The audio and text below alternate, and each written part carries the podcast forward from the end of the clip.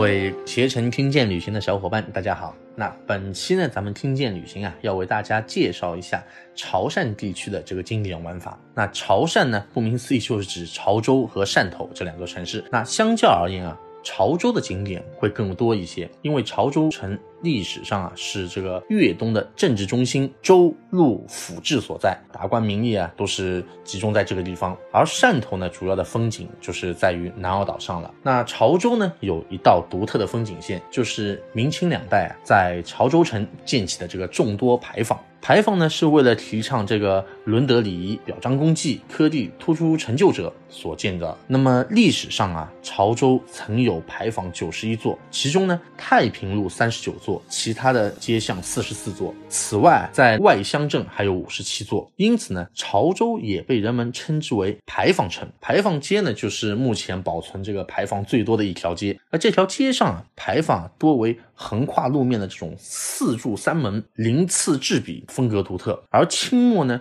具有这种南洋建筑风格的骑楼建筑啊，也被引入到广东。像这个太平路东门街，也是逐渐改造成这种骑楼式的这种商业街啊。上面呢就是一种楼层，下面呢是可以穿行而过的这种长廊。长廊中呢，各种商家啊、店家啊，还有许多这种传统老字号的小吃啊，都能够在这条街上可以找到。所以说呢，有很多客人。都会到这个街上去逛一逛、走一走，那您也可以去尝试一下。潮汕地区啊，除了这个牌坊多，寺庙也特别多。那开元寺的前身呢为立丰寺，唐代开元二十六年便开始建立了，历史非常悠久。呃，所以呢，整座寺院啊，保留着这个唐代的这个平面布局，哎，又凝结了这种宋。元、明、清各个不同朝代的这种建筑艺术风格，一直以来都是香火鼎盛，也是非常值得一游的这样一个地方。当你在漫步在这个潮州城中啊，会与古城墙不期而遇。那潮州的古城城墙啊，是一座是一座明朝时期的一个古建筑，在宋代的时候已经是形成一定的规模了。那你如果是轻抚这个古城墙，能够感受到这种潮州浓浓的这种历史气息。广济门城楼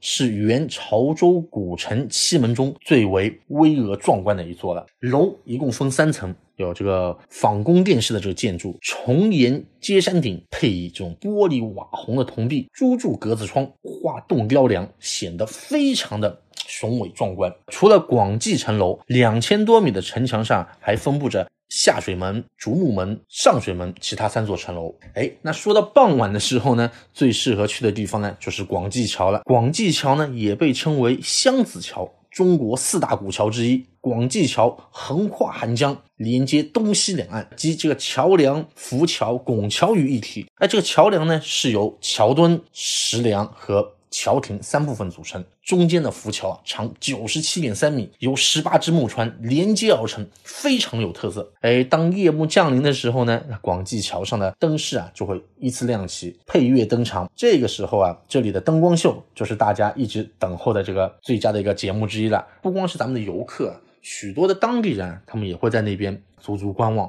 说完潮州呢，咱们再来说一说这个汕头。汕头市中心的景点啊不是特别多，那我呢就推荐大家一个汕头小公园。它呢是汕头老市区的一个商业中心和文化中心，是汕头啊老城的这个核心的地标和文化标志。咱们走在这个老市区的街道上啊，看着两旁的这种旧建筑、破落的这个房子，我们都快感觉到自己是要穿越到这个民国时期啊。如果说是这种爱拍照的这个。朋友们，你在这里一定能够拍出许多你所希望能拍出的这样的一个美照。汕头的主要看点呢，就是南澳岛了。南澳岛呢是地处粤东海域，位于厦门、香港、台湾、高雄的这个三角中心位置。当这个车辆啊驶过南澳大桥，外面这个海景啊，半洒在海面波光粼粼的这个金光，开阔的这个视野，提前就会给到你一种强烈的度假冲击感。这种视觉非常的好。南澳岛上呢有好几处海滩，其中啊当属青澳湾，嘿，这是最热闹的啊，人也特别多。北回归线啊从这个海湾穿越而过，所以呢在青澳湾这个地方啊有一个北回归广场，周围啊餐厅酒店呢也是比较多。群礁小岛、屹立湾口，左右巧作屏障，鬼斧神工的铸就宽广的月眉形海湾湖面。那环绕潮间带着这个一千八百米之长的这个沙滩啊。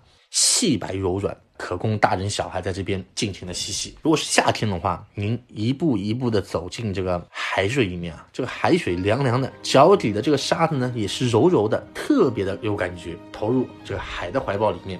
那是这种非常的狭义。这里呢是广东省仅有的两个 A 级海滨浴场之一。那岛上的话呢，也是有几个小景点的。那第一个景点呢，就是宋井，在这个南澳县南澳岛云澳镇的海滩上。宋井的神奇之处呢，是在于它呀，虽然是地处海滩，常被海潮啊淹没，哎，但是退潮之后啊。它这个井水不带咸味，照样是甘甜美味，非常的清口。第二个呢是总兵府，一六六四年，民族英雄郑成功呢在该树下张榜招兵，就要收复台湾。时至今日啊，古荣历四百多年，仍苍劲挺拔，枝繁叶茂。如今呢，在原总兵府旧址啊，建成了全国第一座海防力陈列馆。南澳岛是值得您住上。一到两个晚上的，因为在这个湛蓝的大海为背景，咱们看这个日出日落，不去这个出海啊，去海上鱼排吃这种刚打捞上来这个海鲜，绝对是非常非常值得享受。